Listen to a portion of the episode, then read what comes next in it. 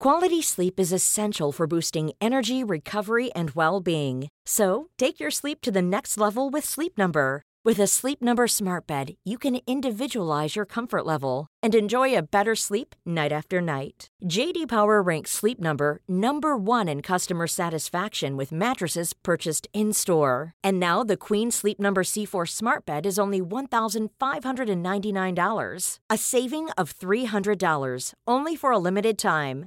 For JD Power 2023 award information, visit jdpower.com/awards. Only at Sleep Number stores or sleepnumber.com. Bienvenue sur le podcast qui vous donne de l'empowerment. Si vous êtes ici, ce n'est absolument pas par hasard. Je suis Laurita et ma mission est de vous guider vers une vie plus consciente, plus alignée et plus harmonieuse. Je vous diffuse chaque jour de l'inspiration et partage mes réflexions pour vous permettre d'incarner la personne que vous méritez d'être.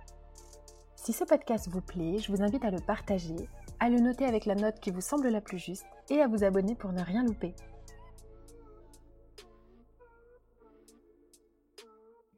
Bonjour à tous, j'espère que vous allez bien. Vous avez remarqué que les derniers épisodes de podcast traitent des sujets familiaux et de parentalité parce que c'est le travail de fond que je fais en ce moment et que je vois aussi beaucoup de gens autour de moi en conflit avec leurs parents, aussi beaucoup de parents dépourvus d'outils face à leurs enfants, et je crois que c'est important de se pencher à un moment donné dans sa vie sur ces relations parents-enfants euh, et famille. Ces derniers temps, j'ai entamé une thérapie particulière avec une Toltec pour travailler sur mes liens ancestraux et mon rapport à mes parents. C'est très intense, très inconfortable parce que ça va creuser loin et ça fait mal parfois, mais je ressens que j'en ai énormément besoin pour casser les schémas familiaux et ne pas reproduire les erreurs de mes parents envers ma fille. Donc aujourd'hui, on va parler d'émancipation quand on est adulte. Il ne s'agit pas de parler d'émancipation d'un enfant ou d'un ado qui veut s'émanciper de ses parents, mais simplement, nous, adultes, on a besoin de s'émanciper. Je m'explique. L'émancipation, c'est l'action d'affranchir ou de s'affranchir d'une autorité, de servitude ou de préjugés. Et dans ce cas, pour ce podcast, on va parler de s'émanciper de l'identité de l'enfant qu'on était pour devenir l'adulte auquel on aspire. Je vous ai fait tout un podcast sur l'enfant intérieur. C'est très intéressant comme concept. Allez l'écouter parce que ce sont deux sujets vraiment différents. L'enfant intérieur, c'est notre âme d'enfant. C'est la partie de nous qui s'amuse, qui se laisse porter, qui a des rêves plein la tête et aucune limite. C'est notre côté créatif, c'est ce qu'on a au fond du cœur. Quand on était petit, je ne sais pas si vous l'aviez remarqué ou si vous l'aviez, mais quand je pensais à mes rêves quand j'étais petite, j'avais des papillons dans le ventre. J'étais si contente, je rêvais et personne ne me disait que c'était impossible. Je repense à un rêve que j'avais, c'était de monter sur le tapis d'Aladin, et j'étais très excitée à cette idée-là. Comme quand on emmène un enfant à Disneyland, on voit dans ses yeux des étoiles, et c'est là l'âme d'enfant intérieure. C'est vraiment ça, son âme d'enfant qui s'émerveille en fait. Aujourd'hui, on parle davantage d'émancipation parce qu'on va aller se défaire de l'identité, des masques qu'on a enfilés vis-à-vis de nos parents ou de ceux qui nous ont élevés quand on était enfant. Là, on parle vraiment plus du comportement. Quand, avec l'enfant intérieur, on parle d'une envie. Donc l'enfant intérieur, c'est vraiment le cœur, l'amour, la flamme, la vie, la passion. Quand l'enfant identitaire, c'est tout ce qu'on a été, c'est simplement l'ego, tout ce qu'on a fait. Dans le chamanisme, je vous ai fait d'ailleurs un podcast aussi là-dessus pour vous expliquer ce que c'est, on considère qu'on meurt plusieurs fois rien que dans la vie dans laquelle on est aujourd'hui sans rentrer dans le détail de s'il y avait une vie avant, l'incarnation, etc., les chamans considèrent que dans notre vie, on a plusieurs morts et plusieurs renaissances. Le bébé meurt pour laisser place à l'ado, l'ado meurt pour laisser place à l'adulte, et l'adulte meurt pour laisser place à ce en quoi vous croyez. C'est vraiment l'idée qu'on a plusieurs vies dans une vie, et donc plusieurs identités aussi. On a d'abord l'identité du bébé, qu'on a du mal à quitter d'ailleurs.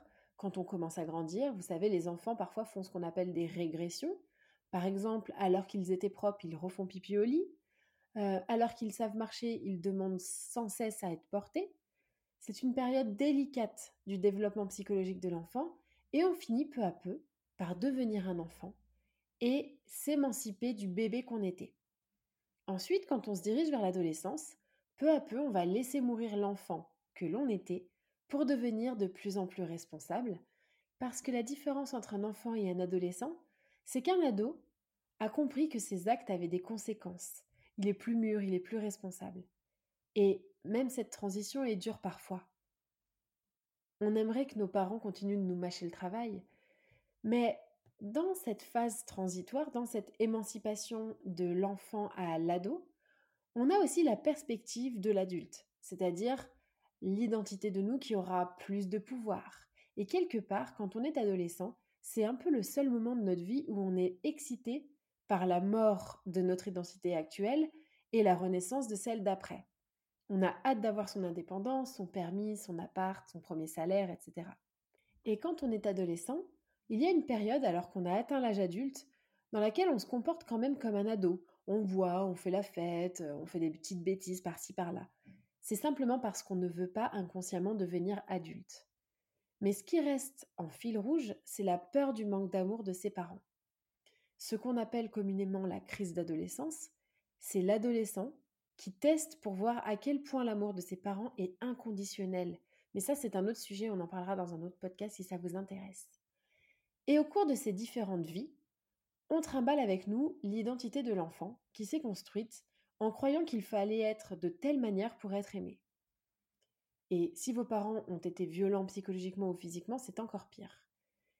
Personnellement, je me suis débarrassée de beaucoup de comportements qui appartenaient à mon enfant en entreprenant un travail d'introspection, bien sûr, avec une coach, mais aussi avec une hypnothérapeute et avec un praticien en breathwork, parce qu'on a beaucoup d'identités on porte beaucoup de masques aussi en société, en fonction de différentes situations. Mais il y en a une qui nous colle à la peau si on ne prend pas les devants, c'est celle de notre enfant. Quand on était enfant, on nous a appris que si nous ne nous mettions pas en colère, on allait avoir des câlins, on allait avoir des cadeaux. Si on ne faisait pas de bêtises, si on était sage, on serait aimé. En tout cas, c'est le raccourci que font les enfants. Si je me comporte bien, alors je vais être récompensé. Si je suis sage, alors ça aussi, être sage, ça veut dire quoi? Ça veut dire obéir. Donc, si je n'obéis pas, c'est violent quand même, hein, je ne suis pas digne d'amour. Aussi, j'adopte une identité qui va me faire être aimé. Certains vont peut-être repousser les limites pour vérifier encore une fois l'inconditionnalité de l'amour, mais la plupart du temps, on écoute nos parents quand on est enfant parce qu'on a un profond besoin d'amour. Sauf que c'est un schéma qu'on apprend et auquel on se cantonne pour continuer d'être aimé de ses parents, et on va aller un peu étaler cette croyance à l'entourage. Je ne dois pas dire non si je veux être aimé. Je ne dois pas être trop sensuel si je ne veux pas être critiqué. Je dois ne pas me mettre en colère si je veux être aimé. Je ne dois pas désobéir. Je ne veux pas affirmer mes opinions trop fort pour ne pas être dans le désamour. Donc c'est une vraie crise identitaire. Accepter de déconstruire ce en quoi on a toujours cru, ce sur quoi on a basé sa croissance pourra enfin s'autoriser à être pleinement l'adulte. Quand on travaille en profondeur avec mes clientes, on s'aperçoit que de nombreuses croyances ne nous appartiennent pas ou bien ne nous servent plus. Cela ne nous sert plus d'être sage pour être aimé. Encore faut-il en être convaincu. Et quand j'ai pris la décision de vivre à l'étranger, j'avais 23 ans. À ce moment-là, j'ai accepté de laisser partir une partie de mon identité d'enfant qui plaît à, à mes parents pour m'émanciper et vivre ma vie d'adulte celle qui fait ses propres choix, qui n'a pas peur de dire non et qui sait ce qui est bon pour elle. Parce que finalement, c'est un peu ça la différence entre l'enfant et l'adulte, c'est que l'enfant a besoin d'être guidé pour savoir ce qui est bon pour lui, quoique généralement instinctivement il le sait sur certains aspects, et l'adulte, lui, si on a fait le travail, on sait ce qui est bon pour nous. Mais alors comment faire pour se détacher de sa famille? Comment faire pour s'autoriser à changer, à évoluer, à devenir une personne à part entière Comment faire pour s'autoriser à vivre euh, sa part d'adulte, sa vérité adulte, quand notre entourage n'accepte pas notre changement? Eh bien, c'est un vrai travail, vrai travail de fond. C'est-à-dire, on va lâcher l'enfant qu'on est depuis toujours pour devenir l'homme ou la femme qu'on est réellement. Parce que le changement, c'est constant, c'est le seul truc qui est constant dans le monde, c'est le fait que tout change constamment et qu'on a changé nous aussi. Et devenir adulte, c'est avant tout arrêter de s'identifier à l'image de l'enfant qu'on avait avant, qu'on était avant. C'est comprendre les schémas dans lesquels on a grandi pour en prendre conscience et s'en débarrasser. Ai-je grandi dans un environnement où l'on réprimait mes émotions? Où on se moquait de moi quand j'exprimais mes émotions? Ou au contraire, est-ce que je suis rentrée dans le rôle de l'enfant sauveur de l'un ou de mes deux parents? Par exemple, s'ils sont handicapés, alcooliques ou malades, tout simplement. Est-ce que j'ai grandi en entendant que les hommes ne pleurent pas, que les filles doivent souffrir pour elles belles? C'est un vrai travail de fond, un vrai travail d'introspection, mais ça vaut vraiment le coup de le faire. Aujourd'hui, beaucoup de personnes sont en colère ou se sentent complètement désalignés avec qui ils sont au fond d'eux parce qu'ils n'arrivent pas à incarner la personne qu'ils rêvent d'être. Et c'est tout le travail qu'on fait dans Shine par exemple ou dans d'autres euh, livres de développement personnel, c'est accepter d'avoir changé, s'embrasser pleinement. Certaines femmes par exemple n'assument pas leur sexualité par honte parce qu'on leur a appris. Ou certains hommes n'osent pas, par exemple, pleurer librement, ils n'osent pas incarner leur nouvelle version d'eux-mêmes, sensible, peut-être parfois émotive, parce qu'on leur a appris. Cette émancipation est saine et surtout elle est nécessaire. Il faut dire au revoir à l'enfant que l'on était, il faut faire le deuil de cet enfant qu'on a été à un moment donné, parce que c'est vraiment un moment de rupture, c'est la mort de l'enfant pour laisser place à l'adulte. Et chacun doit vivre pleinement son époque avec les caractéristiques qu'elle comprend. Devenir adulte, c'est arrêter d'être l'enfant qu'on est. C'est être en paix avec ça. La majeure partie des adultes qui souffrent souffrent parce qu'ils se sentent euh, enfermés un peu dans des versions d'eux-mêmes qu'ils ne sont plus. C'est-à-dire qu'ils ont évolué, mais qu'ils n'osent pas changer aux yeux des autres. Ils ont changé au fond, mais ils n'ont pas changé aux yeux des autres. Ils n'arrivent pas à dire non, ils n'arrivent pas à vivre, à oser vivre la vie de leur rêve. Ils n'osent pas déménager, ils n'osent pas couper les ponts, ils n'osent pas ne plus être le sauveur de leurs parents. En fait, ils sont enfermés dans une vision d'eux-mêmes de l'époque. Je dois être gentil, je dois faire plaisir, je dois être redevable. Et je vous ai fait un podcast entier d'ailleurs qui s'appelle Avoir des enfants, est-ce égoïste, qui retrace vraiment tout ça. Donc je dois garder le lien, je dois prendre soin de mes parents, je ne dois pas donner mon avis, je ne dois pas me mettre en colère, je ne dois pas pleurer, je ne dois pas montrer que je doute, je ne dois pas partir loin. Et la plupart du temps quand on souffre, c'est qu'on est désaligné entre ce que l'on montre au monde et ce que l'on est au fond de nous.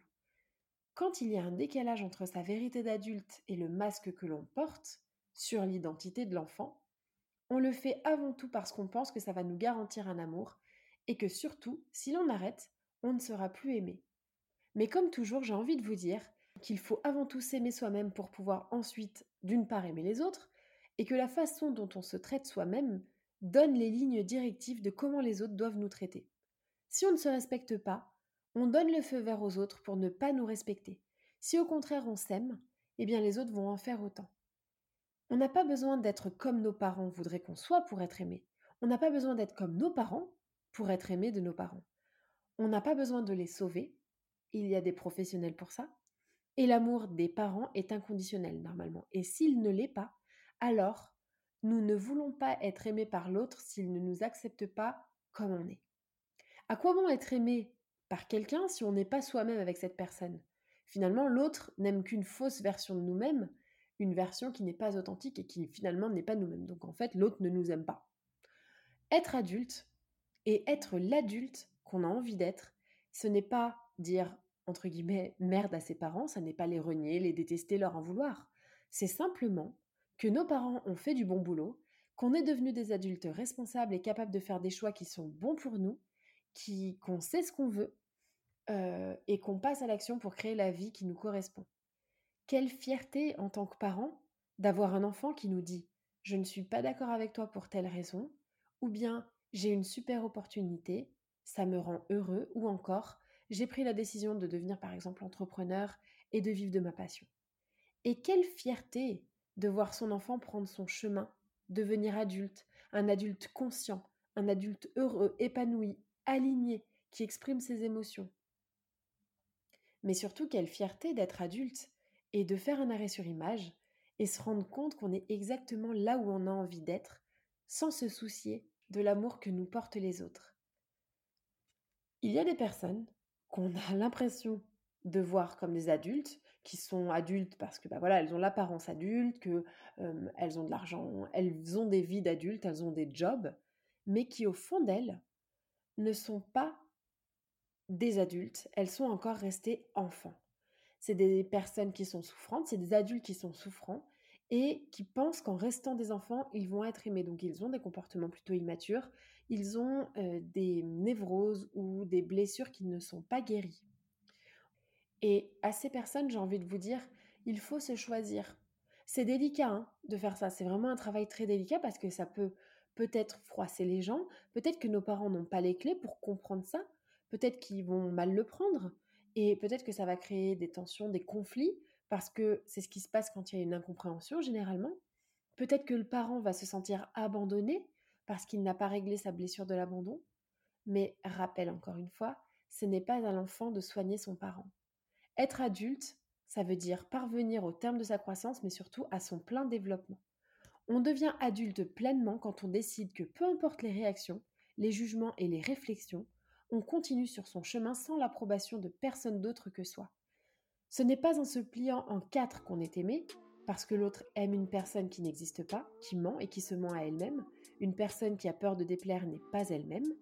Ce n'est pas non plus en essayant de faire plaisir à tout le monde qu'on est aimé, parce que ce n'est pas rendre service aux gens de ne pas les froisser, mais c'est en devenant pleinement soi, un adulte accompli, et en s'aimant soi-même qu'on augmente les vibrations autour de soi, mais surtout, surtout, qu'on vit une vie alignée. Si les gens, les parents, n'acceptent pas, entre guillemets, ce n'est pas notre problème. Ce n'est pas à nous de faire le job à leur place, et ça aussi c'est dur à accepter, mais c'est vraiment nécessaire. On ne peut pas sauver ses parents, on ne peut pas sans arrêt prendre soin des autres, il faut d'abord et avant tout prendre soin de soi-même. Je vous souhaite une belle émancipation.